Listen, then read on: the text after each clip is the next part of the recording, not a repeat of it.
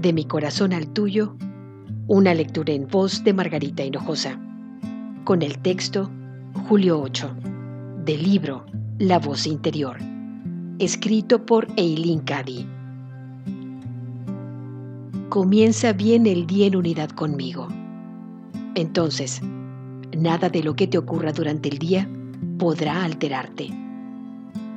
Al empezar esta vida espiritual por primera vez, has de hacer un esfuerzo consciente por armonizarte, pero a medida que va formando cada vez más parte de tu propio ser, ya no supone un esfuerzo y vives de tal manera que eso eres tú.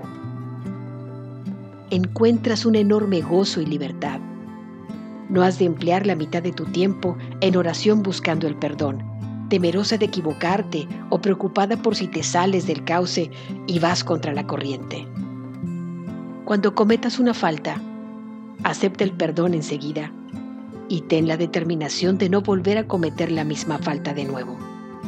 Sigue adelante hasta que vivir de este modo deje de suponer un esfuerzo y sea un auténtico gozo, hasta que sepas lo que es ser una conmigo y estar en perfecta paz.